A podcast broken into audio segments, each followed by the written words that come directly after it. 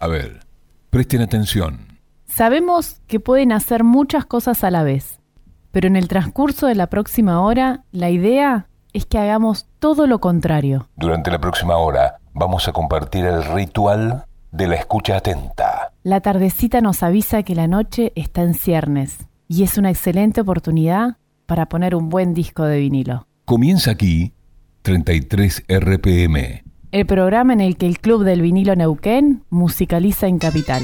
Pasen, pónganse cómodas y cómodos, que ya mismo comienza el lado A del día de hoy.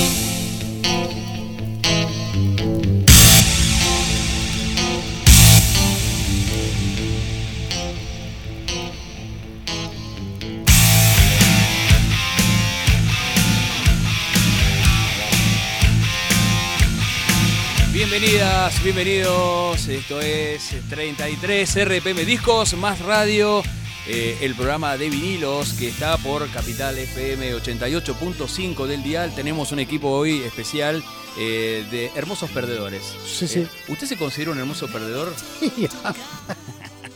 Bueno, A veces sí, a veces no. primero me deja presentar el equipo. Vamos a presentar todo el Por equipo. supuesto, por Fabián supuesto. Sanzana en los controles.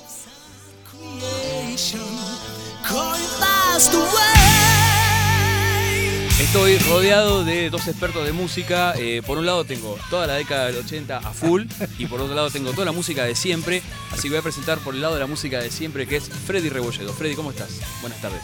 Eh, hermoso no, pero perdedor seguro. Bueno. Bien. No, pongámonos onda, por favor. Y Leonardo Tapia, Leo, ¿cómo estás? ¿Cómo están todos? Buenas tardes, noches. ¿Sí? Eh, bueno, acá tratando de hacer algo por la music. Por la música, sí. Bueno, ¿qué pasa hoy con el programa de hoy? Un saludo para Patricio Biondelli, eh, para Sabrina y para eh, Fer Fer- Barraza. Fer Barraza, que bueno, de alguna manera, de alguna manera va a estar. ¿eh? Sí, Eh, La temática de hoy es, nos centramos en la década del 80, esos discos que por alguna razón no pegaron, no, la- no- no tuvieron éxito, algunos tuvieron un éxito repentino y de golpe eh, las, las mieles del éxito le dieron la espalda, como el caso de Quiet Riot. Bien. El caso de la banda que estamos escuchando de Cortina, Loudness, una banda japonesa que hace un desembarco en 1985 a Estados Unidos para comerse el mundo. Ahí lo estamos viendo en Un gran disco ese un gran mí. disco. eh, en el año 86 publican este disco que estamos escuchando de fondo, que es eh, Lightning Strikes, cuando el relámpago golpea, Cuando el relámpago golpea. con una producción de Max Norman, productor de Ozzy Osbourne. Videoclips, firma de contrato con Atlantic, Atco, una multinacional. Lo editan en todo el mundo, lo editan acá en Argentina. Para que te des una idea, en Argentina cuando editaban un disco era porque tenía cierta proyección. Sí. Cuando el disco se editaba en cassette, significaba que no tenía mucha. Pues hubo casos que se editaron solamente en cassette. Cuando editaban en cassette y vinilo, había como una proyección de éxito, digamos. Y eh, cuando no lo editaban directamente era porque no le daban bolilla o porque no había ninguna subsidiaria en Argentina que lo editara. El caso de Loudness eh, los convierte directamente en hermosos perdedores porque ellos intentaron Una proyección mundial. la proyección mundial que quedó ahí, quedó ahí. No lograron el estatus ni siquiera de disco de oro.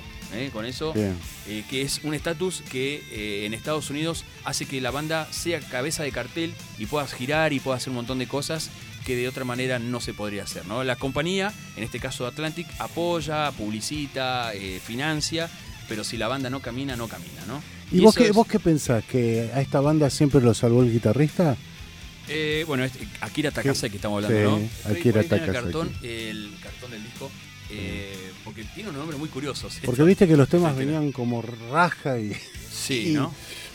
y, y aparecía el magistral Akira Takasaki Akira Takasaki. eh, en su guitarra y la destruía. la Eh, destruía. Masayoshi Yamashita es el bajista, eh, Minori Nihara el cantante, que después lo cambiaron, un tiempo tuvo un cantante estadounidense que se llama Mike Becerra, Mike Besser, sí. y eh, Munetaka Higuchi, el baterista, uno de los fundadores, Muy buen baterista. sí, muy muy- buen baterista. falleció hace un par de años. ¿Ya está? Sí. Lowness siguió, sigue sacando discos, cambió de estilo, se hizo más pesado, coqueteó con el hardcore, con otros estilos. Pero bueno, Lowness es un ejemplo de banda perdedora que no la pegó. Discos excelentes como este, como Thunder in the East, este, bueno, un montón de discos que ni hablar de la calidad musical y de todo, pero el éxito no los acompañó y quedó relegada a un segundo plano. Si a alguien le interesó esta cortina Sí. y lo- todo lo que vos dijiste de Lowness y quiere arrancar escuchando Lowness, ¿qué disco le recomendás? Este disco. ¿Sí? Buscalo ya. Sí. Claro.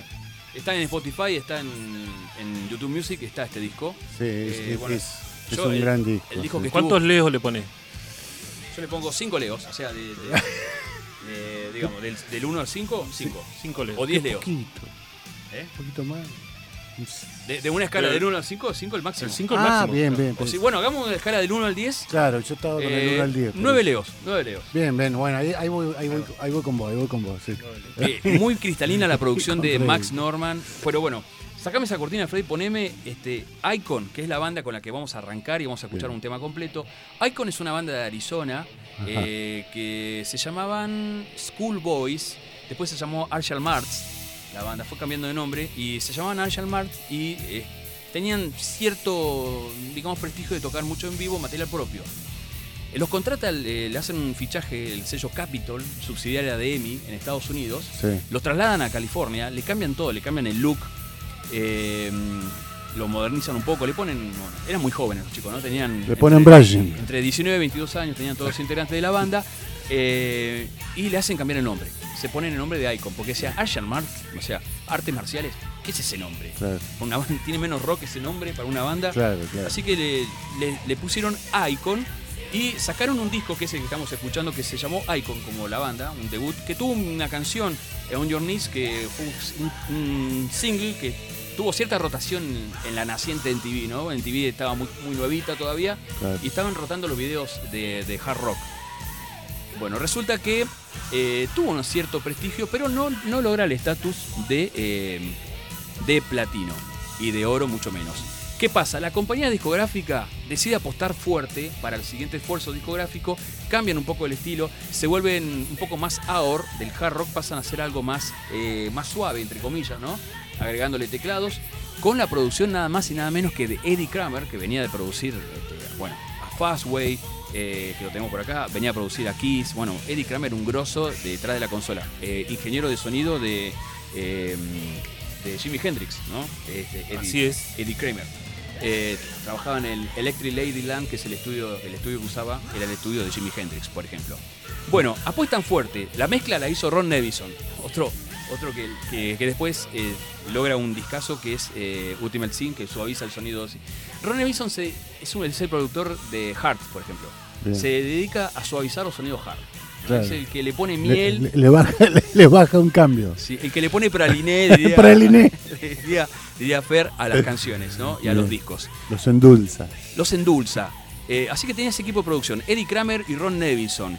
Capitol Records. ¿Qué pasa con la banda? La banda conformada por Dan Wexler en guitarras, John Aquilino en, en guitarras, Stephen Clifford en voz, eh, Tracy Wallach en bajo y Pat Dixon en batería. Ellos habían firmado contrato con Capitol Records. Eh, la compañía, de un, de un día al otro, empieza como a, a- a atrasar la edición del disco. No saben por qué. De golpe le retiran todo apoyo, no, no lo publicitan en ningún lado, ni siquiera le financia un video. Y a- frente a esto, Stephen Clifford decide irse de la banda. Bien. O sea, el cantante. ¿Qué hace Icon? Recluta a Jerry Harrison, el cantante que después fue cantante de King Cobra. Eh, gran era un, cantante. des- era un desconocido, bueno, desconocidísimo, eh, Jerry Harrison hasta ese, mo- hasta ese momento. Que tiene un estilo como David Coverdale, ¿no? Eh, tanto en el look como en la, la forma de cantar. No es este cantante de este, de esta- Ah, no es de este no, disco. entró, de- entró en, el, en el disco después. de- después vamos a hablar de. King Cobra. Después vamos a hablar de King Cobra. ¿De quién cobra? Sí, Cobra acá en la banda. Bueno. Entonces, eh, con ese cantante sigue la gira. la- el, el disco muere, muere en las disquerías, no pasa nada. Y la banda se reinventa y forma un contrato con Megaforce Atco para el siguiente disco. Bueno, eso es otro capítulo. Pero nos vamos al año 1985. eh, ahí está, ¿qué lo aceleraste? Sí. Ah. Y vamos a poner, ¿qué canción dijiste? ¿Dijiste Missing, Freddy? Missing. Vamos a escuchar la primera canción, Dale. Missing, que es la segunda canción del disco, Night of the Crime, de Icon. Un hermoso perdedor, estos 33 RPM, disco más radio, por acá, por la 88.5. Exactamente. I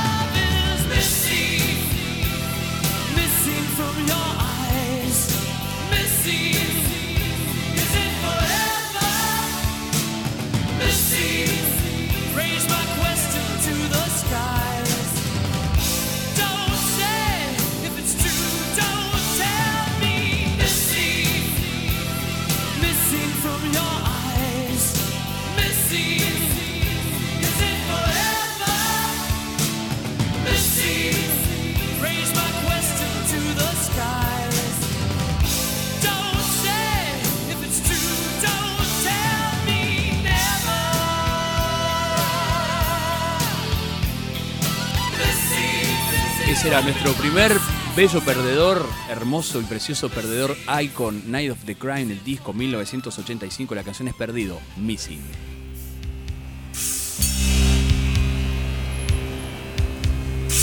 ...33 RPM... ...más que coleccionismo... ...es un amor...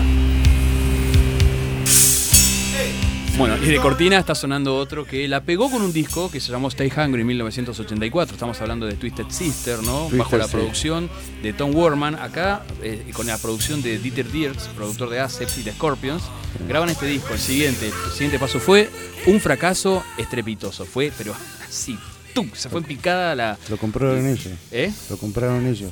¿Cómo lo compraron? El disco vive. Sí, sí. ¿Algo así? A mí me encanta este disco. Para mí es el mejor disco que, que Stay Hungry, pero bueno, no les dio. Claro. Y bueno, no vamos a cansar a pasar a Twisted Sister, pero para mencionar a Twisted Sister como una de las bandas que. eh, un caso de una banda que la pegó, pero que el éxito le duró muy poco.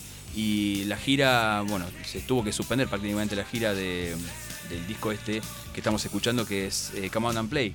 Eh, muy buen disco, editado por Atlantic también. Eh, ahí como que se disolvió un poco la banda. Eh, Dee Snyder graba eh, un, como un disco solista y la compañía le obliga a que le ponga el nombre de Twisted Sister y bueno, ese es el disco que conocimos después como Love is for Suckers. ¿eh? Bien. Pero es otro capítulo. Ahora nos vamos a Inglaterra, Sí. una banda muy joven que para su debut tenía de productor a nada más y nada menos que a Brian May y sonaba así la banda. A ver, Freddy.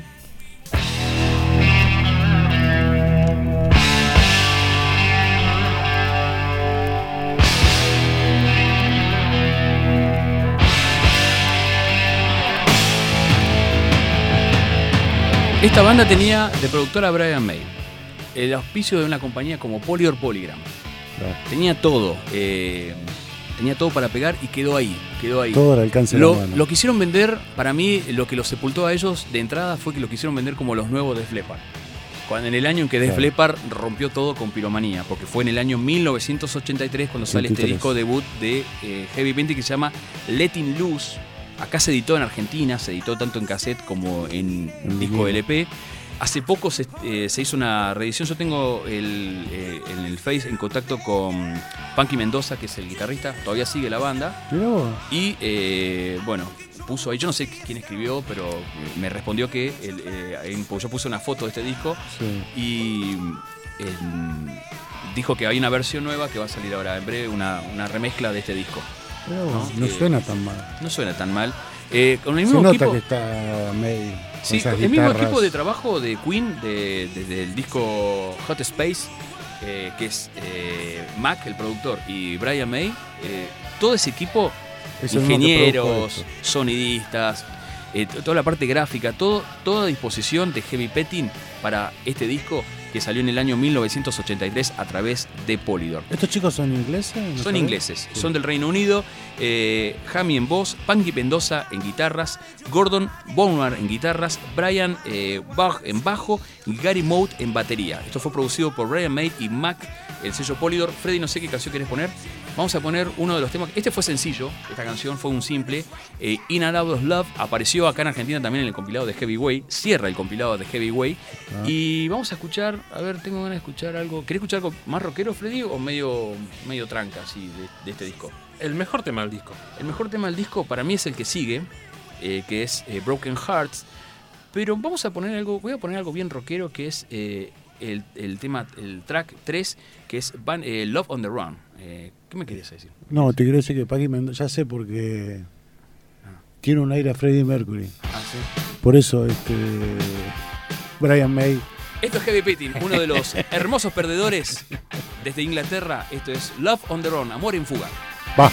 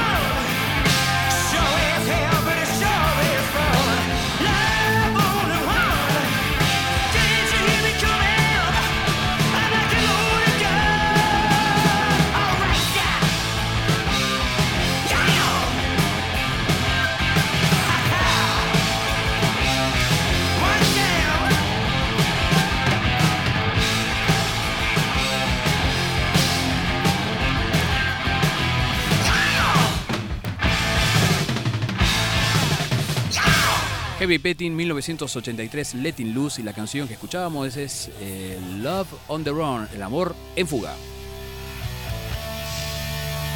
Ese efecto al. ¿Tenías auto ahí en la bandeja esa? Fíjate, esta parte está grabada al revés. Esta es una base que nunca la usaron ellos. Fíjate. Ahí va. Una locura. Pero buena esa base. Freddy, ¿qué bandeja tenés, por Dios? Hace auto reversa, nada. Ahí está. Bueno, pues lo ponemos al derecho. Es el comienzo del disco de otro perdedor, perdedor, perdedor, que es Vinnie Vincent, que se ganó el cielo con las manos y con su guitarra en Kiss, Claro. en la gira de, bueno, ya en la época de Creatures of the Night, Lick It Up, Lick It y después Up. arma su banda. Vinnie Vincent y Mason le dan una patada en el traste en Kiss, porque el tipo, ¿sabe lo que hacía? El tipo agarraba guitarras Jackson y las firmaba y las vendía a través de... Como, Ah. que eran, como que la había usado en Kiss y facturaba por atrás sin decirle nada ni a Jenny Paul. Medio algo, que no puede, algo que no puede hacer a Jenny Paul es hacer un negocio por atrás. Así que este, mantener un kiosquito ahí y encima lucrando con el logo de Kiss, no. No, no, no. Así que Sí. eso, entre otras cosas, por ejemplo, su solo que duraba 5 minutos en escena, Sí. duraba 20 minutos, Paul en un costado haciéndole seña, el otro tirado, como- soleando, soleando, soleando. Entonces se va y arma su banda, que todas las canciones del primer disco eran para el disco siguiente de Kiss, que se iba a llamar, bueno, que fue Animal Eyes, pero que, bueno, cambiaron totalmente. Eh, para hacerla corta, ellos eh, armó una banda llamada Vinnie Vincent Invasion con Dana Strum, eh, Robert Fleischman, que fue cantante de Journey, fue el primer cantante de Journey, Ah, Robert mirá. ¿eh? Un buen dato ese de la década No 70. la tenía esa. ¿eh? ¿Viste el disco, la canción eh, Wheels in the Sky? Sí. Wheels in the Sky, keep on Sí. turning. Bueno, ese tema eh, lo, lo grabó él con Nils Cohn y con Journey. Grabó el demo que después lo, lo hizo eh, Perry. Bueno, Mirá eso- vos. ese es otro Eso es capítulo. otro capítulo. Otro capítulo. Sí, si nos quieren este, escribir. Sí. eh, Lo pueden hacer a través del Face de Club del Vinilo. Ahora, en estos momentos lo estamos transmitiendo en vivo. Lo podés, nos podés mandar un mensaje, ¿no? Claro. Si Así querés, que, este, para ir viendo más o menos, estamos mostrando algunas tapas de discos y Sí. Bueno, el asunto que Vinnie Vincent también arma su banda, Vinnie Vincent Invasion, saca su primer disco que más o menos tuvo un éxito. Cambiaron de cantante, entró Max Lauter y graban el siguiente disco con mucha producción, con mucha onda, que es el que estamos escuchando, que se llama All System Go. Y un disco que les fue como mal, muy mal, al punto tal que Mark Slaughter y Dana Strum se adueñan de todo, contratan al guitarrista Tom Kelly y al baterista Blas Elias y forman la banda Slaughter. Pero eso es otro capítulo. Y Vinny quedó en el olvido total, ni siquiera ha vuelto de ahí. O sea, ha sacado cosas esporádicas, ha vuelto con Kiss para grabar, para hacer los, algunas canciones en Revenge, pero nada más, desapareció del mapa. Un desastre Vinnie Vincent. Vos. Eh, así que bueno, fuera Vinnie Vincent, no importa. Vamos eh, al siguiente perdedor que tenemos, eh, pero no- nos vestimos de gala porque es un disco muy buscado, un vinilo muy lindo, que es el nada más y nada menos que el debut de King Cobra y acá por primera vez Yo aparece flasheé acá. un productor que va, a- va a ser, eh, digamos, eh, eh, un productor muy común en otras bandas como Quiet Riot, Kick Axe, Wasp. y estoy hablando de Spencer Profer, eh, todo el equipo de Spencer Profer y Paya, que es como un subsello que trabajó con Quiet Riot y logró el máximo éxito con, con el disco mm, eh, Metal Health en 1983 a través del caballito de batalla que fue Come on Feel the Noise. Con todo este equipo de producción, una banda armada por Carmen Apis, baterista de Rod Stewart, De Rod que Stewart, se le sí. ocurre armar, venía de tocar la batería en la banda de Ozzy Osbourne, de la Sí. gira de Barca de Moon. Tremendo, Eh, tremendo arma una baterista. banda con músicos desconocidos hasta ese momento.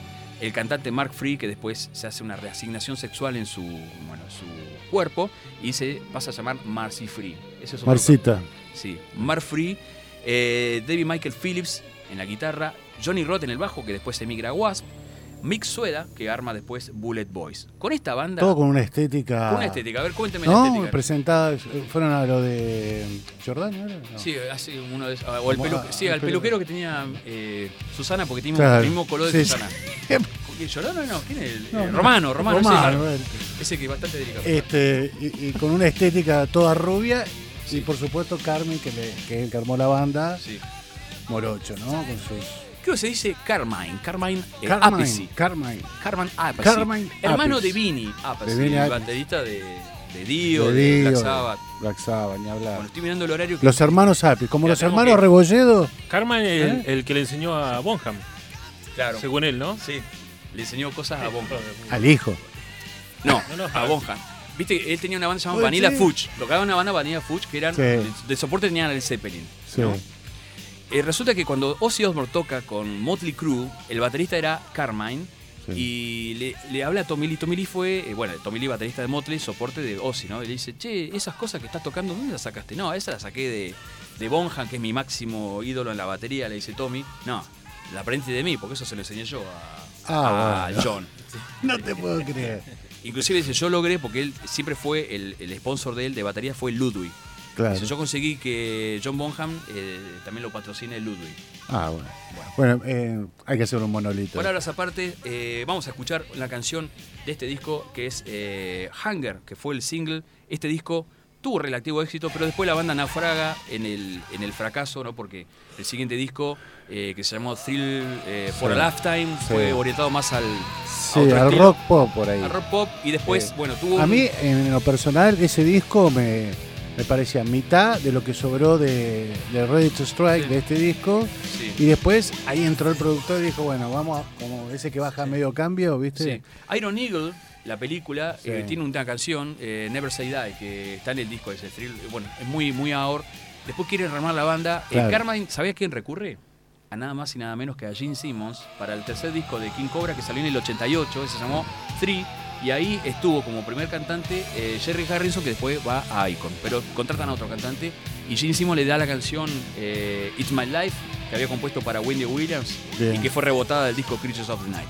Pero bueno, vamos al año 1985, nos quedamos con Hunger, la segunda canción y el single de King Cobra del disco Ready to Strike.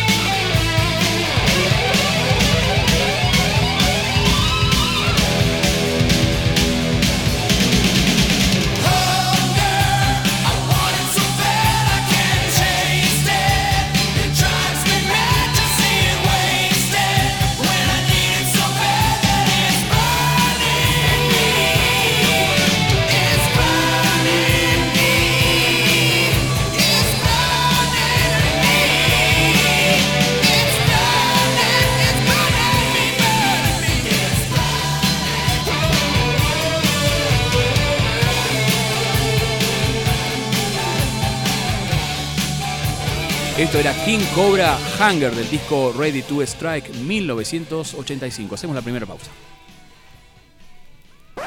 Aquí finaliza el lado A del 33 RPM de hoy. No se vayan.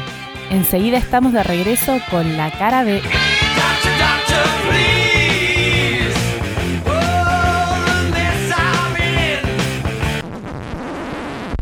33 RPM, el programa del Club del Vinilo.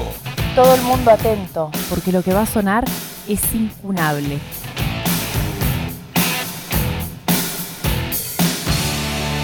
Estamos de regreso acá, esto es 33 RPM y... Qué estamos sonido de redo, ¿eh? ¿Qué sonido? ¿Te gustó ese sonido de Sí, sí, bueno, sí, no muy bueno esto. Eh, esto es el año 1984, es el debut de una banda que podríamos decir, a pesar que tiene varios discos, es una banda que viene directamente de Canadá, tiene un disco editado por UEA. Eh, bueno, Freddy, este disco es tuyo, así que todo para vos. No, pero tengo acá data Sí, productor. ahí te paso, Leo, si la gente... Dale. Estamos saliendo, ¿no? En el Facebook, sí. Sí, sí.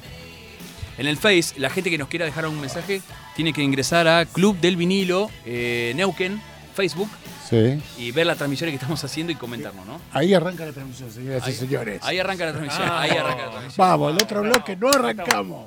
Fer, eh, tenemos que decir que acá la tecnología la estamos manejando como podemos. Eh, venimos como el tren lechero. Hace Es una, es una radio muy como de las de antes, ¿no?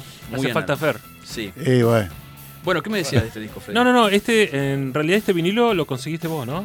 Lo habías comprado vos. Sí, Eh, yo lo había conseguido en cassette. eh, así en cassette al comienzo de los noventas Ujú. y cuando nosotros eh, con Adrián jugábamos que teníamos un programa de radio en casa. qué fantástico. Claro, Adrián me bombardeaba con la banda Night Ranger y yo lo ma- le mataba la cabeza con esta porquería de Honeymoon. Pero bueno, ahí se me pegaron los temas, ¿no? Eh, este tema que fue su mayor hit, Ujú. New Girl Now, Claro, que fue un tema que llegó creo al puesto número 45 en Estados Unidos. claro, imagínate. ese Son canadienses, ¿eh? Son Mirá. canadienses. Son canadienses, están producidos por Tom Tremuth.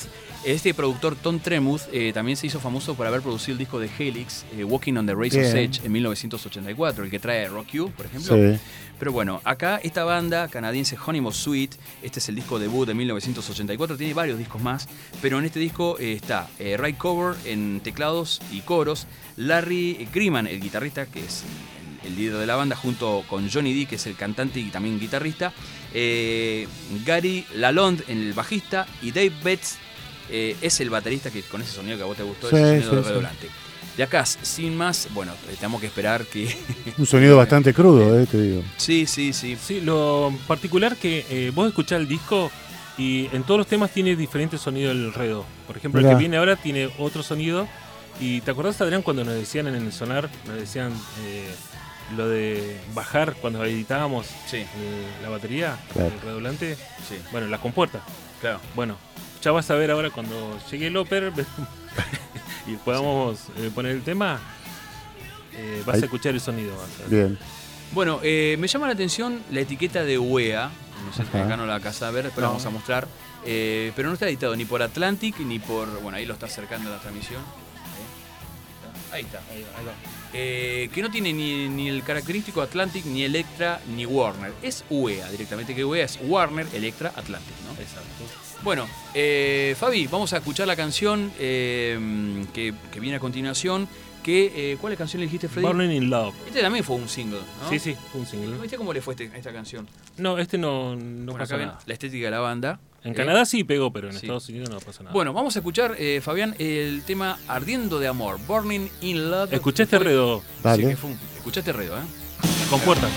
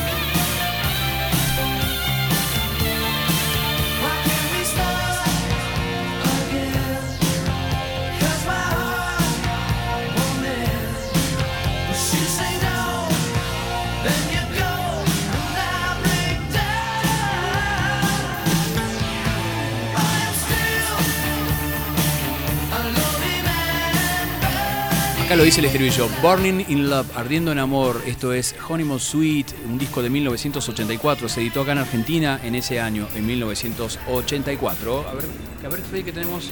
Me parece que eh, estoy escuchando algo. Como una cosa que viene. Está sonando Triumph, una banda canadiense de Cortina, una banda que tuvo cierto éxito, pero tampoco. Sea, está, está en el límite entre perdedor y no perdedor, ¿no? Está Una banda que es como una especie de rush de hard rock, una cosa así, ¿no? No. No, me- medio. Salvando la distancia, ¿no? No, no, no, Si sí. vos escuchás los primeros discos de la década 70, la voz eh, de. Bueno, cantan los dos, el baterista Gil Moore y Rick Emmett, el guitarrista, se reparten el rol de cantante. La voz de Rick Emmett es muy parecida a la de Geddy Lee por momentos. Pero acá veo una etiqueta de bronce. Eh, una galleta de bronce que está girando y parece que vamos a tener este, vamos a tener Ah, a ver, en esta casa, en esta casa voy a parar, a ver. ¿Habrá alguien? Vamos a tocar timbre. Pero no tiene nadie el timbre, a ver la puerta. Hola. Ay, parece que viene alguien. Eh, hola, señor, sí, ¿cómo le va? Eh, soy de la iglesia de los últimos días de Bronze, la banda de heavy metal y hard rock de Bath, la, ciudad de Bath, en, Inglaterra, la que queda ahí a 160 kilómetros de Londres. Una ciudad chica, ¿eh? Eh, Digo chica para un país así eh, tan habitado como Inglaterra, ¿no? Eh, bueno, de ahí salió una banda que se llama Bronze, como el bronce, ¿vio? O sea, B-R-O-N-Z y aquí tenemos como un culto que le rendimos a esta banda. Escuche cómo suena, la verdad, una cosa muy fina. Escuche, escuche.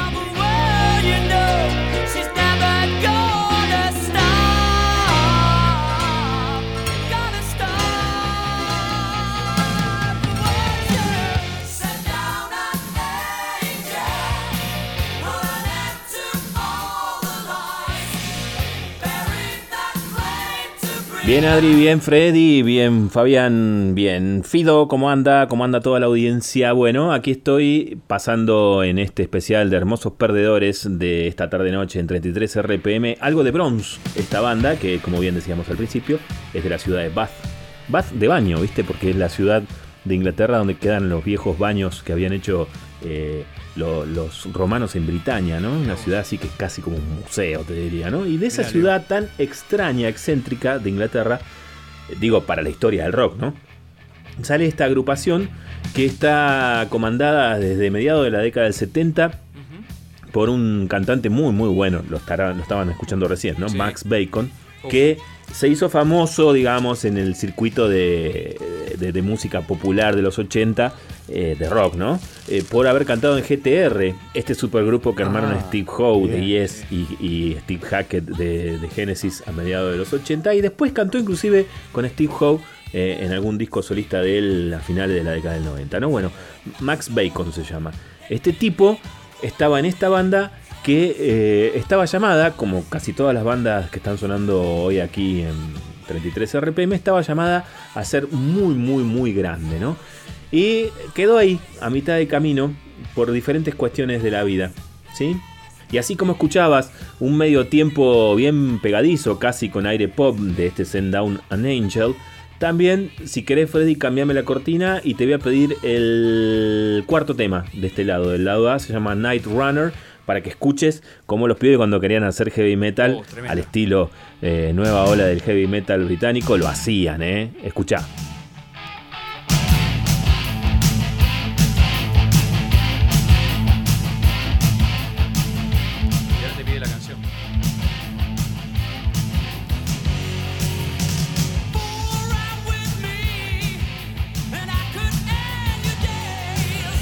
¿Qué te puedo decir? Que este disco era como una suerte de niño mimado en el catálogo de Bronze, que era sonaba casi como, como la banda, ¿no? Pero se escribe con una E más Bronze, Bronze Records, la, la compañía, que estaba como dando eh, unos pasos así de trastabillar, ¿no? Por aquel entonces, luego de haber tenido un pequeño apogeo, digamos, hacia finales de los 70, principios de los 80, ¿no? Y, y el disco quedó trunco ahí porque no hubo posibilidades de, de moverlo muy en grande, a pesar de que la banda eh, acompañó a Rat en la gira de Out of Cellar, Ah, el disco más famoso de Rat y el más vendedor en los Estados Unidos. ¿no? Es un disco que suena muy, pero muy bien. Y, y suena tan bien porque tiene cuatro productores. Tiene acreditado cuatro productores. Y los cuatro tienen cada uno un, un métier diferente. Cuatro produ- productores para un disco es mucho, ¿no? Eh, se, se iban repartiendo el tema de lo técnico, el tema de lo artístico, el tema de los arreglos musicales, el tema de la selección de repertorio. Así, por ejemplo, lo tenés eh, a Gary Brown, eh, Gerald Lincoln Brown, que era el, el fundador de, de, de- de Bronze, del, del sello Bronze. Y eh, él fue más o menos el que le dio forma al disco, ¿no? Uno de los productores. Que dijo, acá vamos derecho con el verso, coro, solo y nos vamos. Luego eh, participó desde los arreglos Glenn Colopkin, que era, ¿sabes qué? El productor de Santana durante los 70. Ajá. ¿sí? Y, y en los 80 se dedicó al jazz, lo produjo a Charles Mingus, lo produjo a Buddy Miles, Ah, era un grosso total el tipo, ¿no? Ese estaba en lo musical, eh, Glenn. Claramente. Después, otro de los Claramente. productores acreditados del disco es Mark Dernley. Mark Dernley es quizás el menos conocido de los cuatro, pero Fer. metió un par de cosas que también quedaron ahí, ¿no? Como por ejemplo Dogs Damour, eh, le produjo los cuatro primeros hablar, discos, Fer, produjo los discos de finales de la década del 80 de Ángeles del Infierno, la agrupación española. Y es, bueno, ya te digo, por ahí el menos conocido de, de toda la lista, ¿no? Y el que falta es Nick Rogers, que ese fue el que más estuvo metido dentro del estudio con la banda, que, bueno, es famoso por haber producido eh, cos- cosas de Uriah Heep como el Conquest en 1980 o a Crocus, el disco Hardware de, de- de Crocus está producido por él. Y él, ¿sabes quién era el productor de quién? De Camilo Sesto. Vos te vas a cagar de risa, ¿no? Pero agarrá los discos de la década del 80 de Camilo Sesto y decime si no están producidos de la re hostia. Te estoy hablando de producción, no de repertorio. Bueno, eh, eh, ese era este muchacho. ¿no? Entre los cuatro le dieron forma a un Camilo, disco que estaba llamado, como todos los discos que están sonando hoy, a hacer una cosa muy grosa dentro de la historia de- de- del metal de los 80, ¿no? De la música Bueno, metalera, la bien rockera, jarroquera. Eh, no pasó nada. ¿Mm?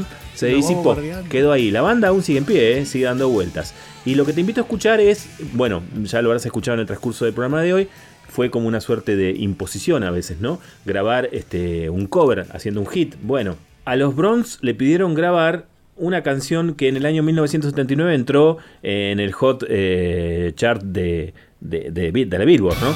Que se llamaba Don't Ever Wanna Lose You, No Quiero Perderte. Es una canción de una banda que se llamó New England, que era una banda de rock estadounidense muy, muy, muy de, de las estaciones de, radio de rock orientadas a adultos, ¿no?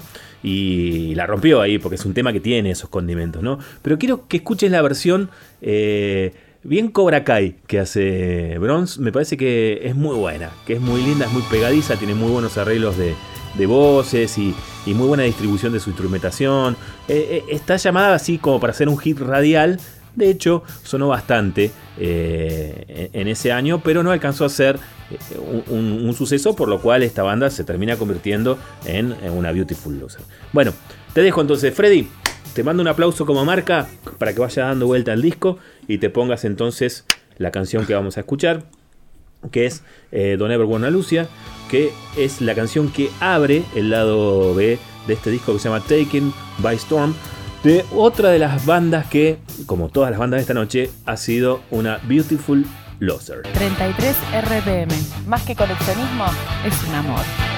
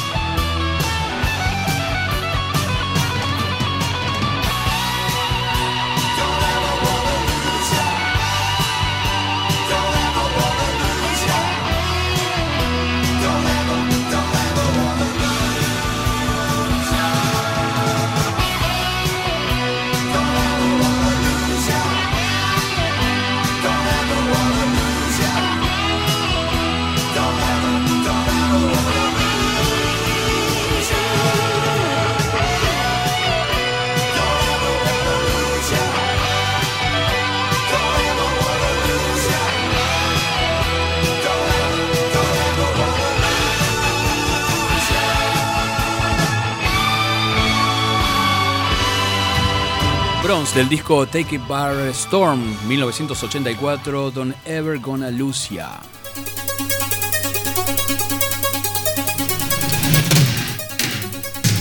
Bueno, estos teclados anuncian un cambio de sonido, un cambio de todo, un cambio de eh, enfoque en lo musical. Quiet Riot 1986, buscándole la vuelta por qué Condition Critical no repitió el éxito de Metal Health del año 1983, ese éxito mundial eh, que el- bueno, no se volvió a repetir lamentablemente, que fue Caballito de Batalla eh, Come on Feel the Noise, ¿no? Un cover, como vos dijiste, De Slade, de la banda Slade. de la banda Slade. El Bueno, 74 era ese. Sí, que la banda Slade no la conocía nadie hasta ese momento, No. casi nadie, por lo menos lo cono- Y sí, explotó con el cover. Claro, Como hicieron- explotó Quiet Riot, Sí, explotó Slade también. Slade también. ¿No? Eh, pero eh, injustamente la banda eh, quedó en el olvido Sí. eh, porque no- el éxito no, no- no le volvió eh, a sonreír, así que bueno, lo intentaron. Lo intentaron con este disco, con Quad Radio 3, con Spencer Proffer, el mismo equipo de producción que venía el- eh, grabando los, los- los discos anteriores, ¿no? con Dicho Crítica en Metal Heart.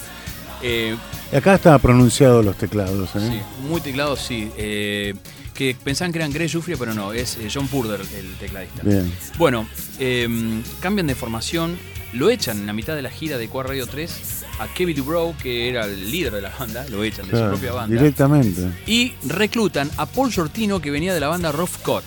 Ajá.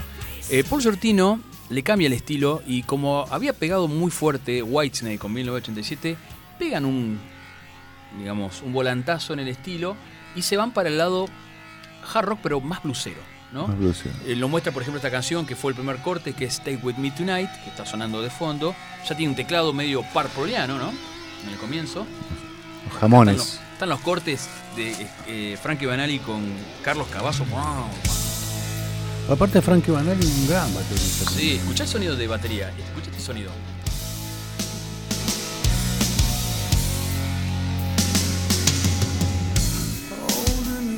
Sí, es más gordito, es más. Sí, más cover da el sonido, ¿no? Sí, más sí, más, sí. eh, Whitesnake, ¿no? Este es tu disco favorito de Radio, ¿no, Freddy? Sí, totalmente. mirá.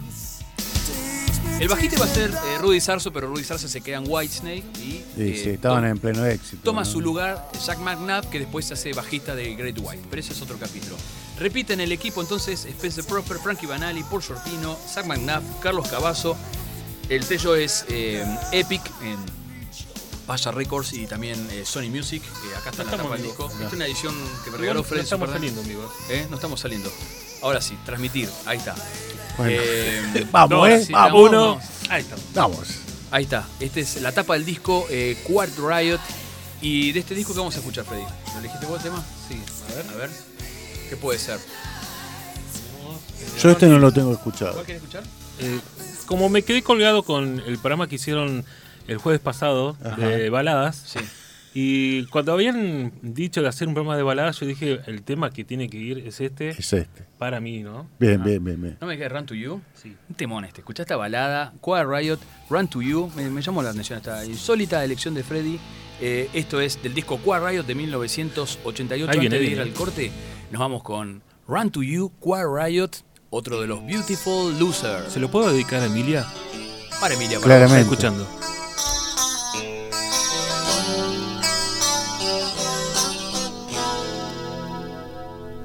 Oh, not so long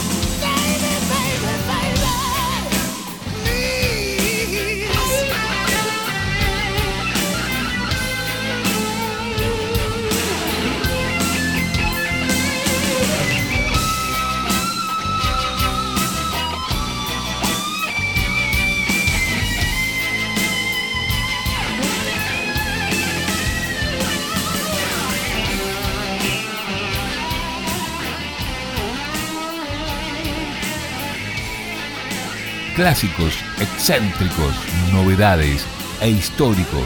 Todo lo que sea disco suena en 33 RPM. 33 RPM, la velocidad del mejor sonido en radio. Dimos vuelta al disco y nos volvimos un poco más rockeros, ¿no? Venimos más rockeros en esta vuelta. Sí. eh, con que es una banda inglesa que también este, tuvo cierto cierta idea de, de- de conquistar el mundo, de Un conquistar solo desfile, una Unidos, sola eh, pasarela, digamos. y una sí, y quedó ahí en el No olvido, pero que está, No está linkeado porque también trabajó con el mismo equipo de producción de Bronze, por ejemplo. ¿no? Ajá. Este, ya que nombró tantos. eh, que lo nombró No, pero para mí, sí lo nombró. yo, en- eh, a mi forma de ver, Sí. cuatro productores es como entregar el material. y-. Vos sabés que eso le entregas la banda, el material. Eso todo. le pasó a Vixen. Eh, Vixen en su primer disco tiene, en- tiene cuatro productores, entre ellos está Richard Marx. Sí. Y no solamente le, le hizo de productor, sino que le hizo de director de banda y eh, ayudó a componer varias canciones. Pero eso es un capítulo aparte. Estamos ahora en el año 1988 eh, con el disco In the Dynamite Chet Saloon. La banda se llama Docs Damour. ¿Cómo conocimos a Docs Damour, Freddy? Eh, esto lo trajo nuestro amigo eh, Chino Forcade, ¿te acordás? En cassette. Sí. Y junto con el de Black Rose, el primero de Black Rose, Está por ahí la tapa para mostrar. Está por acá. Sí. me dijo, Freddy, esto te va a gustar a vos, así que bueno, me gustó mucho más el de Black Rose, ¿no? Pero Ah, siempre me acuerdo de, de, ese- de esa época, del comienzo de los 90, fines de los 80, comienzo de los 90, que el chino nos traía material siempre de afuera cuando se iba de vacaciones o cosas así, ¿no? qué bueno. Bueno, acá veo en la formación que no nombran al baterista. Sé que no estaba el baterista acá en, En la en la banda. Eh, este disco se editó en Argentina, curiosamente. Eh, ¿Qué sello lo editó? Porque es un sello rarísimo, no sé qué sello es. Eh, porque está editado por China Records, que fue subsidiaria, subsidiaria de subsidiaria de Polydor. Eh, vos tenés la versión japonesa en CD. Sí, sí, en CD en Japón. Bueno. Y, la, y también lo tengo en cassette. Ah, ¿también lo tenés que hacer? Sí. Mirá vos. Bueno, eh, vamos a escuchar entonces un tema de este disco. Eh, que está producido por Mark Demley.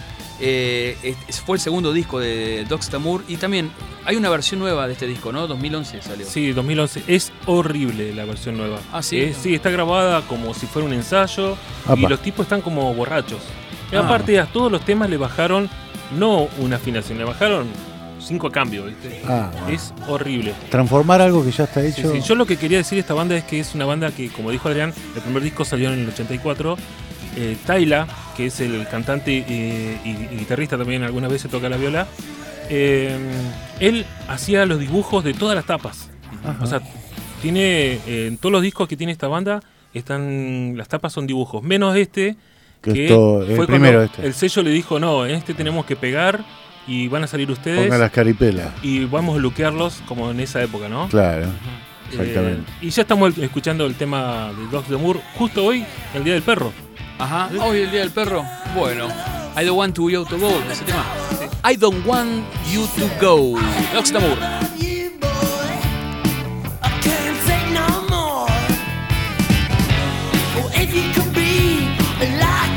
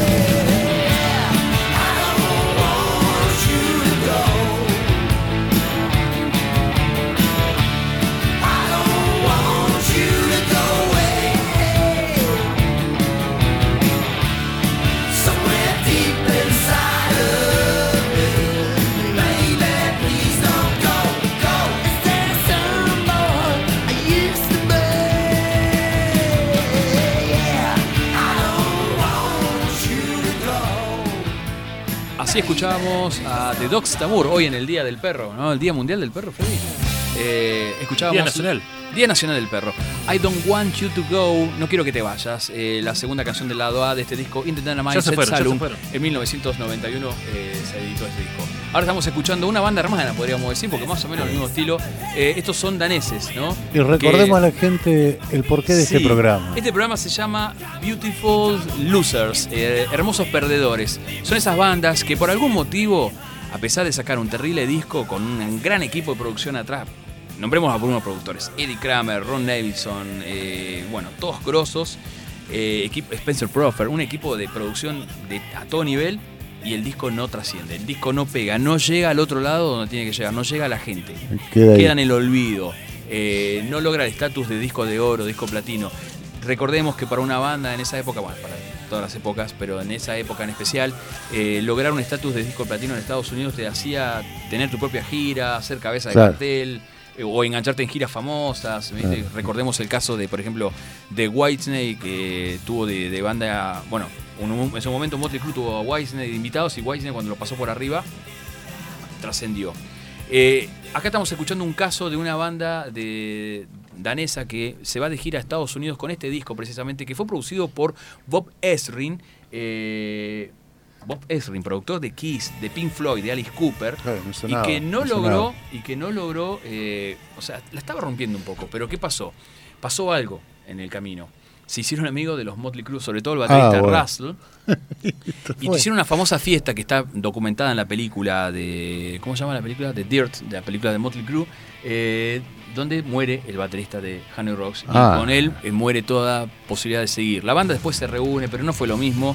Eh, Mike Monroe, el cantante, quedó muy mal, quedó deshecho después de esta, de esta situación. Y eh, la banda tuvo que. Bueno, se, se- se separa, se disuelve. Directamente se disolvió la banda y se transformaron en unos hermosos perdedores por este motivo. Otro más en la lista. Otro más en la lista. Nos vamos al año 1984. El, el disco está editado por Epic, producido por Bob Esrin, eh, con Andy McCoy en guitarras, Mike Monroe en voces, Russell, baterista, el malogrado Russell, que falleció en este accidente con Vince Neil, Nasty Suicide, guitarras, y Sam Jaffa en el bajo. Producido por Bob Esrin. Recién escuchábamos de cortina la canción, el cover de Creedence, ¿no? Como dice Fer, una imposición de la discográfica grabar un cover. Esto es lo, grabaron el cover de Creedence Clearwater Revival, Up Around the Bend, y lo ponen primero del lado A, así, Increíble. para entrar. Que fue un single, ¿no? Sacaron varios singles de este disco. Pero vamos al lado B, donde Mike Monroe demuestra también sus dotes como saxofonista. Apa. Hace un solo de saxo en una balada, en una balada media rara que se pone como música disco por ahí, que se llama Million Miles Away y suena de esta manera aquí Yo en, quería decir que Andy McCoy Sí. eh, tocó con Iggy Pop y vino a Argentina en el año 88 en la gira de Iggy Pop. Instinct, ¿no? Exacto. Bueno. Estos 1984 Beautiful Losers Honey Rocks también entraban en esta lista. Más. Demonio.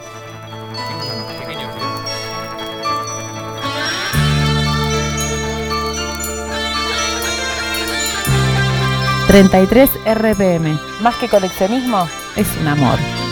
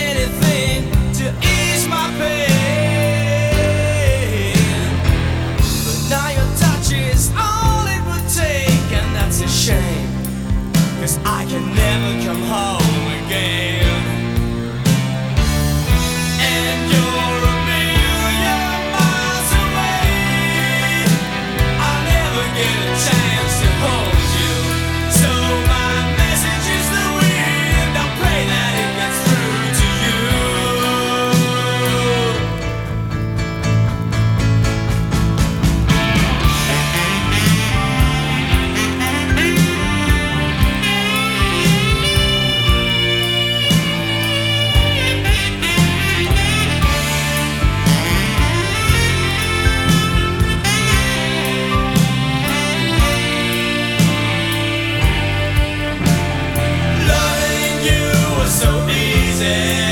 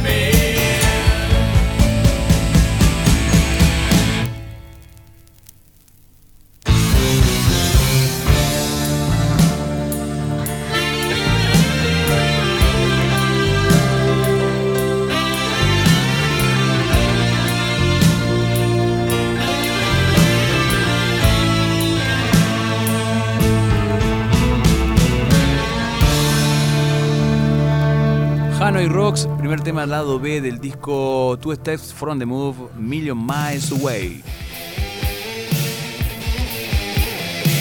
Qué linda banda, qué linda banda. Bueno, estamos en el año 1986 acá, eh, editado en Argentina también, eh, único disco eh, que se editó en Argentina. Sacaron dos discos más. Eh, estos sí que son Beautiful Losers, pero, cartón, Beautiful Loser de una, ¿no? Eh, editado por Emi Parlophone en 1986. El disco debut de Sino, Seno. Eh, Seno Roth, el guitarrista, hermano, de, hermano menor de Uli John Roth, guitarrista de Scorpions, ¿no? Sí. Eh, Michael Felixik, eh, primera voz. Eh, Ul Winsome en Ritgen en bajo. Y tu- tuvo varios bateristas invitados. El entre Tito, ellos, decían. Sí, el Tito. Stuart Elliott, eh, Ruth Kay y Chuck Berry, eh, la batería. Carl Marsh y Don Airy, nada más y nada menos que en teclados. teclado. sí. En el año que sacaron este disco, el año que sacaron este disco, yo, yo pondría la tercera lado B. ¿eh? La tercera lado B, ¿te del lado B, Corazón volando. Sí. Eh, en la gira de este Como el de disco, Patricia Sosa. Sí. en la gira de este disco, Freddy, abrieron para este, Status Quo y Queen, Bien. esta banda. bien. A mí me encanta la, la onda oriental que tiene toda su melodía en todo el disco. sí. La tapa también, ¿no? La tapa, o sea, el, Sí. este, sale un chico ahí Sí. escuchando algo por el- como si fuera un, como si tuviera un caracol esos de mar Sí, y que se alumbra en su oído, esa es la puerta. Bueno, acá, ¿para qué estamos contando Claro. tanto? La mostramos directamente. la mostramos. Y en la contratapa sale la banda jugando también con ese con esa especie de, de- ¿Es amanecer o atardecer? ¿Qué será eso? Para mí es un Eh, atardecer. Atardecer. un atardecer, bueno, eh, la banda sale ahí también con ese fondo, con el mismo fondo del, del leitmotiv de la tapa. Claro. Y el logo también, el logo de Sino, remite así como una cuestión media romana, media. Sí, ¿no? sí, por ese lado. La- sale como una, Una, antorcha, ¿no? Una- Exacto. Eh, bueno, bueno. ¿sabes quién es el productor de este disco? Terry Manning, que fue productor de ZZ Top y de eh, Fastway, ¿no? del disco que vamos a escuchar hoy de Fastway si alcanzamos. Este, bueno, muy buen disco. Bueno, Eh, ¿Vos querías dedicar esto se lo voy a dedicar a, a mi señora de todos los tiempos, a mi gran amor, a, él- a la mujer de mis hijos, o sea, a Patricia. Bien. Para Patricia entonces, eh, Corazón Volando. ¿Qué escuchás? Con esos toques de. Porque te elegí esta canción porque vos decís que te gustaba. Sos un capo. ¿Viste? Quiero decírtelo hoy. Para, o sea, que el tema se lo dedica Adriana a tu señora. Y bueno, No, dije, se lo dedicamos a Patricia. porque- se lo acabo a Patricia, por supuesto.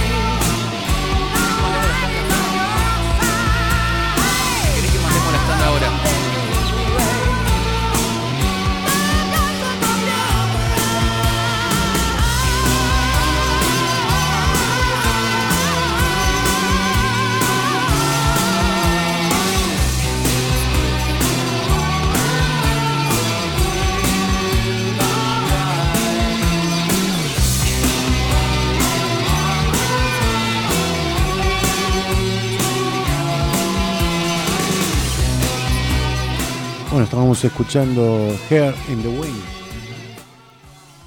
Círcu- círculos de claridad. Así. No. No, estás confundido de canción. pero- Corazón volando. Corazón volando. ¿eh? Sí, inglés de- es increíble. 1986. Sí, sí. Justo Hermoso. canción, Era justo esta canción la que quería. Aires orientales. Aires orientales. Está muy, muy bueno este disco. Hacemos una pausa, la última, y al regreso me parece que va a venir alguien a contarnos algo de una banda muy perdedora.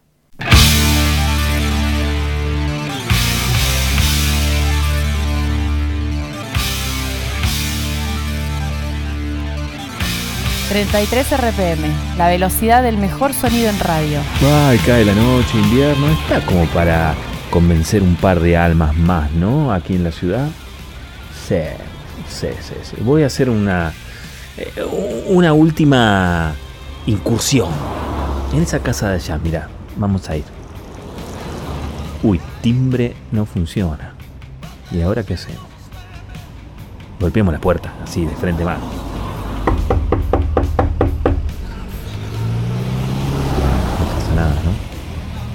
¿Qué hago? ¿Golpeo de vuelta? No, viejo y querido, golpear las manos. Ahí va, bueno. Ay, viene una señora. ahí viene. Sí, señora, buenas noches. Eh, disculpe la hora, ¿no? Pero nosotros somos de la iglesia de Axe de los últimos días. Eh, somos eh, representantes en la tierra de una banda que ya se fue a los cielos. Se llama Axe. Es una banda que se formó en 1979, ¿no? Cuando se disolvió otra banda que se llamaba Babyface en Florida, en Estados Unidos, ¿no?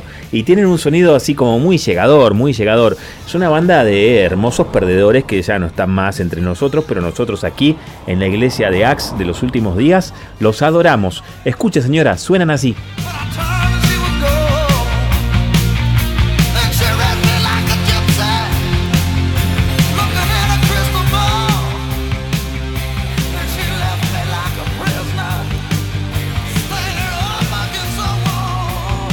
Sí, sí, sí, sí, sí, estoy de vuelta con otro alucinante equipo de hermosos perdedores Beautiful Losers, señoras y señores.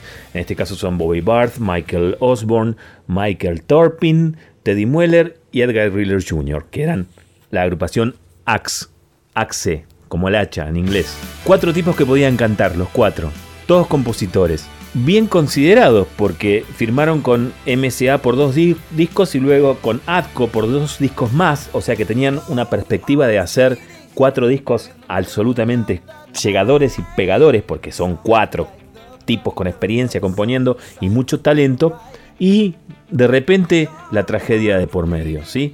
Cuando estaban de gira con casi todos los actos importantes de- de- del camino, ¿no? Como Judas Priest, Ozzy Osbourne, Deep Purple, Kiss, Motley Crue, Chip Trick, Set Set Top, y, y todos los que se te pudieran imaginar así a comienzos de los 80, tuvieron un inconveniente. Más que un inconveniente, un final trágico. En el verano de 1984, Michael Osborne, guitarrista, y, y Bobby Barth, además, se vieron involucrados en un accidente de auto donde eh, Osborne murió y Barth eh, recibió una fractura de cuello horrible, pero con el tiempo pudo recuperarse.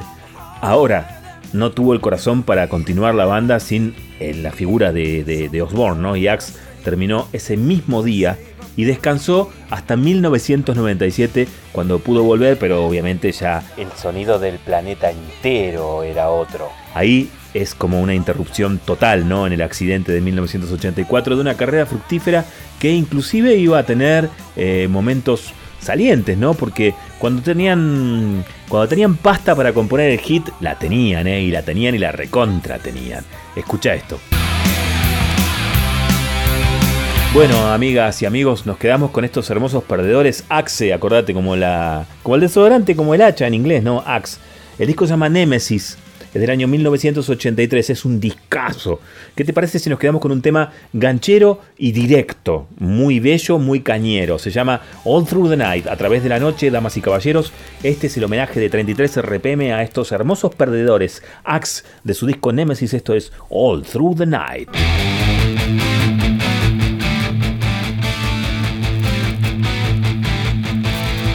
Clásicos, excéntricos, novedades e históricos.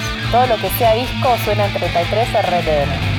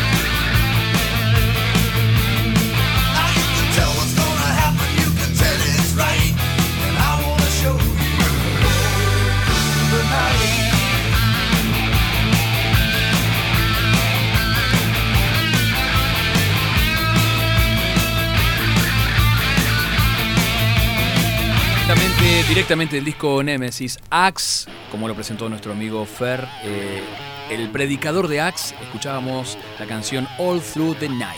Y esto, ya, prepárate. Sí, vamos, vamos subiendo la puntería, ¿no? Sí, ¿no? Tema horrible el de recién, ¿eh? Sí, claro. No, un temazo, un temazo. Terminó de morir la banda. Ya es, ya es el vocalista.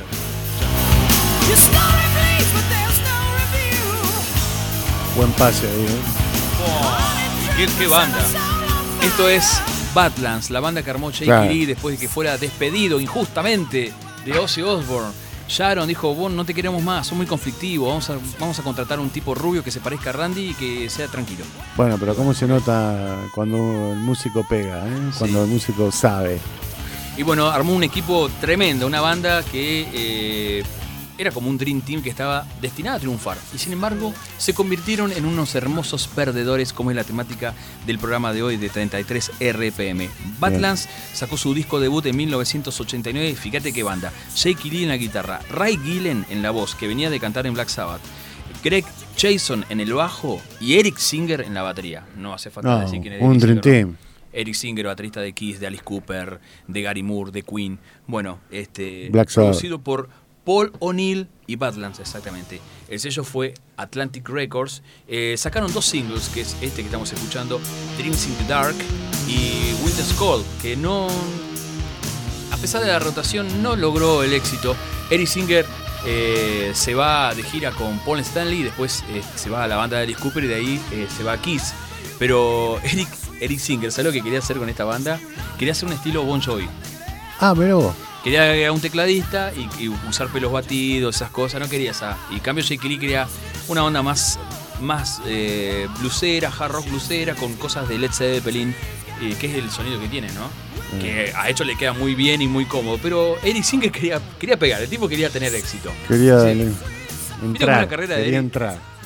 ¿Viste cómo es la Ya carrera? venía por varias bandas, entonces quería pegarse. Sí. Ya quería insta- Sí, como venía. instalarse. Eric Singer fue eh, baterista de una banda de jazz del padre cuando era, tenía 11 años y fue el baterista más joven de ganar un certamen que los bateristas tienen entre 22 y 25 años. Él tenía 11. A mí Eh, ¿Sabés quién era, el, quién era el jurado? Carmine Appice. Cuando lo vio a Eric muy jovencito, bueno, este pibe va, va a triunfar. No, no. Yo le enseñé a tocar, dijo. Sí. Claro. El tipo Tiene un sonido empieza, tremendo. Empieza a hacer una carrera como este como sesionista hasta que logra entrar en la banda de Lita Ford.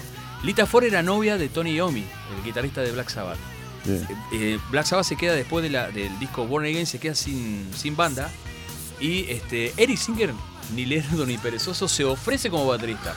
Y dice, y yo tengo un bajista. Pero qué bien le hizo Sí. al ídolo eterno también.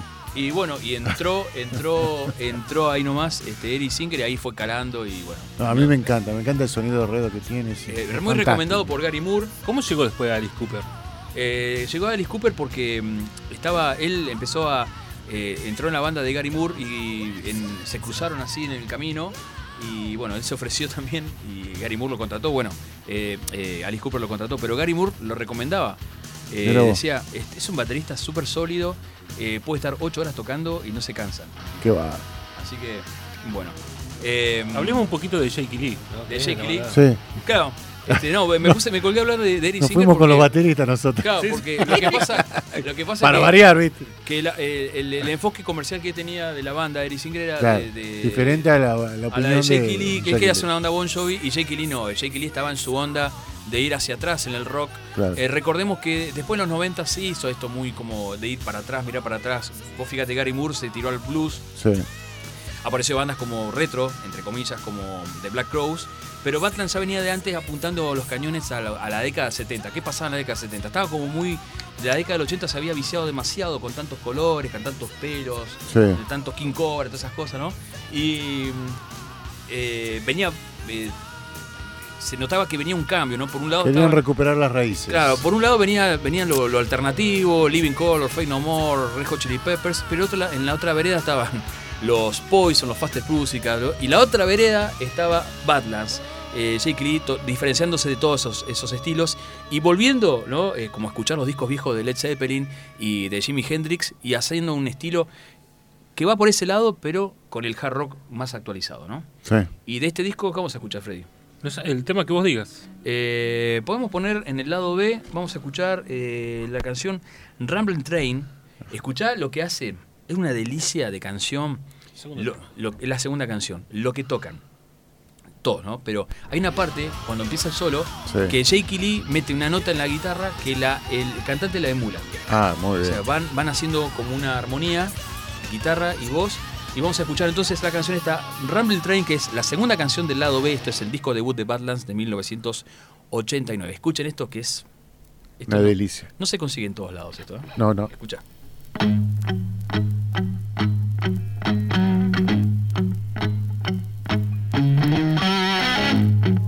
33 RPM, el programa del Club del Vinilo.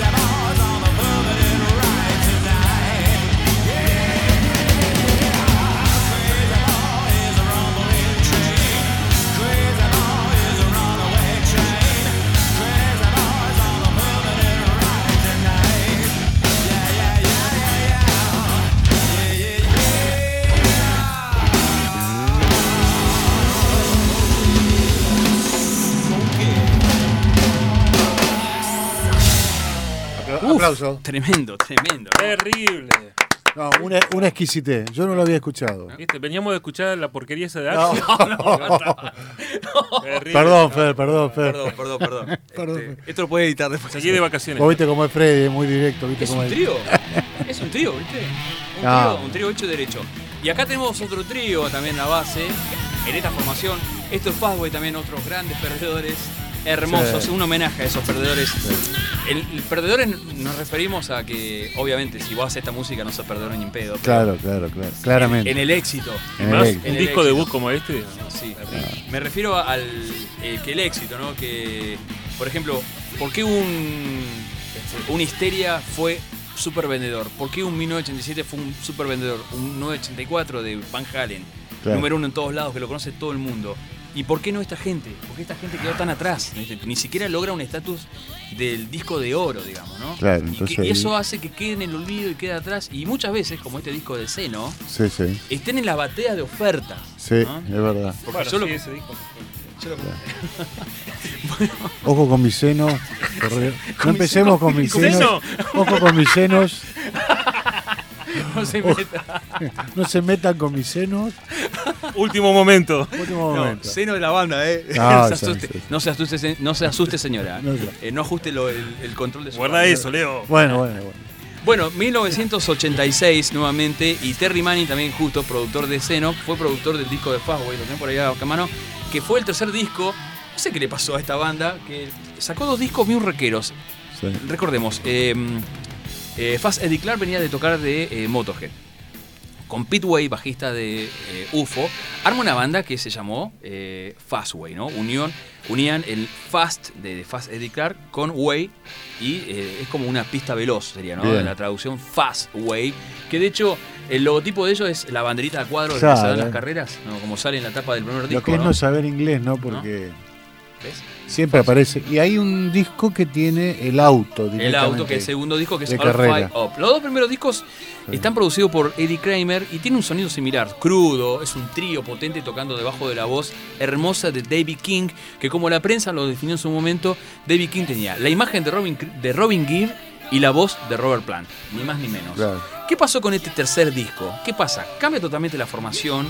Este, ingresan a la banda acompañado de David King y Fast Eddie Clark, Steve Carroll, que es la guitarra rítmica, Paul Reed, el bajista, y Alan Connor en la batería, que tiene un sonido muy electrónico. Y debe ser algo de Terry Manning, que trabajó mucho con CC Top, que le hace sonar así medio como medio maquinoso, medio raro, pero fue en el año 1986 y en esto quiero hacer un pequeño paréntesis porque siempre hablamos de esto, es un tema recurrente cada vez que hablamos en el grupo de WhatsApp de los Sí. vinileros. ¿Qué pasó en 1986 en el mundo de la música, en el mundo del rock específicamente?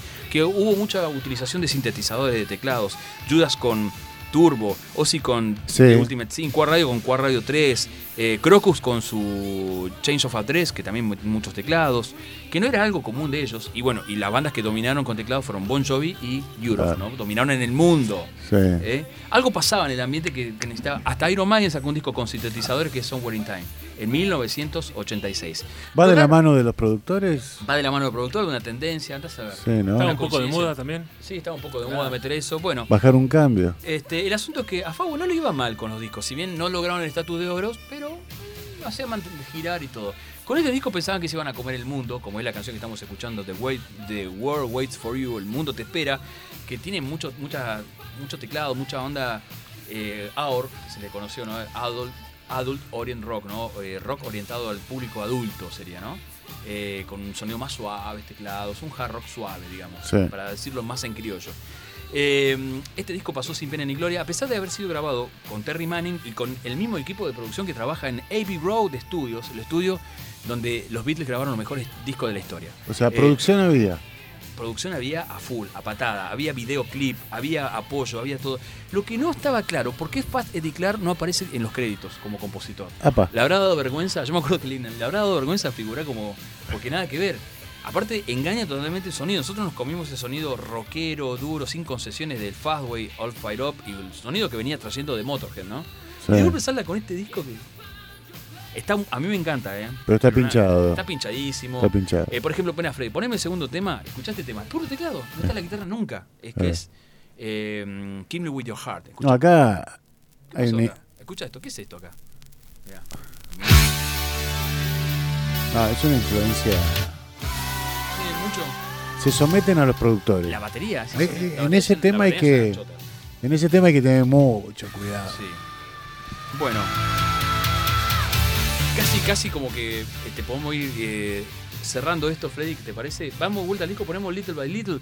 Escuchá la canción. Acá, el protagonista total de este, de este, de este tema, de este track que vamos a escuchar es David King, que pela una voz que no te das una idea. Bien. Es la estrella del disco, porque el que más se luce acá es el cantante. En este disco trae un cover de mm, Janis Joplin, que es Move Over. Ah, mira. ¿no? Está al final del lado A, pero bueno, otro día lo ponemos de cortina. Vamos a escuchar Little Little, Little- Leo. ¿te, Dale, te- me parece ¿te gusta a vos? Sí, a mí. me- Bueno, yo, yo tengo este, ¿no? Sí, el primero. El primero, que me pareció bárbaro. Bueno. Sí, sí. ¿A vos, Freddy, te gusta este disco? Sí, sí, este disco me gusta.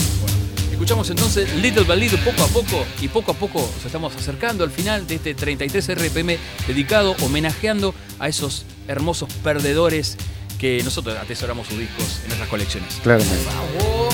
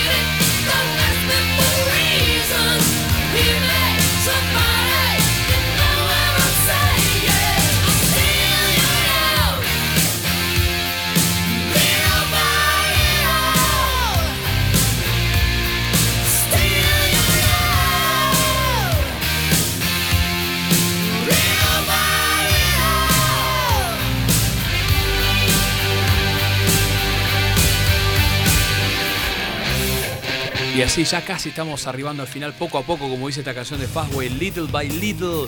Fastway, ahí está sonando Celtic Frost. En el final, estos perdedores, que acá también no sé qué quisieron hacer, qué quisieron inventar. Cambiaron totalmente todo. Todo. Eh, venía de hacer una música que era de vanguardia, con un metal primitivo en Morbid Tales. Después sacaron un, un disco que es her- hermoso y enorme, que es Into the Pandemonium, que es de vanguardia, metiendo voces femeninas, voces culturales, de todo. Un disco que, ¿para qué voy a hablar? Acá tendría que estar hablando Pato, Patricio Biondelli de este disco, eh, Tu Megatherion, discos que llevaban a un Celtic Frost eh, muy oscuro, y de ahí se fueron al hard rock, muy raro. Eh, sacaron este disco que se llama Cold Lake, eh, producido por Tony Platt, produ- productor de HDC. Que ver. Cambiaron el estilo Thomas Warrior, Tom Warrior, pasa a llamarse Thomas Gabriel en este disco, Fisher. Ah. Con Oliver Amber en guitarra. Mirá, mostrá la imagen de Sí, esta sí. gente, por favor. Hay uno mostrando ahí no sé qué Sí, cosa. se sacaron toda la Eh, ropa. sí. Ya están. en- Kurt Victor, Brian en bajo En y paños menores ya. Presley en batería, sí. El que fue baterista de, de Bory Tales, ¿no? El- el- eh, bueno, estamos escuchando un poco de cortina. Con esto ya nos, ya nos, nos vamos. Seduce Me Tonight. ¿Querés poner ese tema, Freddy, querés poner el tema siguiente? ¿Pon ese? El siguiente, siguiente. El siguiente, pon el siguiente. Tenemos tiempo. Bueno, este, sí, nos estamos yendo ya. De, de todas maneras, eh, muchas gracias eh, por acompañarnos, por sintonizarnos. Estamos, eh, nos sentimos muy cómodos acá. La verdad que Fabián, este, Sansana, eh, haciendo la técnica del otro lado de- del vidrio, desde la consola. Nos sentimos muy acompañados acá. Sí. Eh, Está quedando dormido, pero bueno. Lo que pasa es que lo veo que, que publica. A mí cosas- se la pasó volando. a las chicos. 4 de la mañana ya está publicando que está trabajando en otra Sí, radio. sí. Una No, cosa- una no. cosa- por eso te digo, este- el tipo vive en la radio, es un hombre de radio. Es un hombre de radio. Es más, lo echaron de la casa. Sí. 88.5 Capital. Eh, muchas gracias, Leo. Muchas gracias por la magia de siempre. gracias a ustedes, chicos. Y gracias por invitarme Sí. también. Y Freddy, por supuesto, nuevamente Muchas gracias a compartiendo- Y compartiendo con las bandejas, con nuestros juguetes. Ah, hermosas, hermosas bandejas. Eh, saludo para Patricio, para Fernando, para Sabrina y bueno, muchas gracias por compartir. Mi nombre es Adrián Rebolledo. Nos despedimos. Hasta la próxima entrega de 33 RPM. Estos fueron los hermosos perdedores, pero que ganan muchísimo en nuestras discotecas. Que los amamos. Los amamos, por supuesto. Celtic Frost en el final, Petty Obsession. Gracias. Hasta la próxima.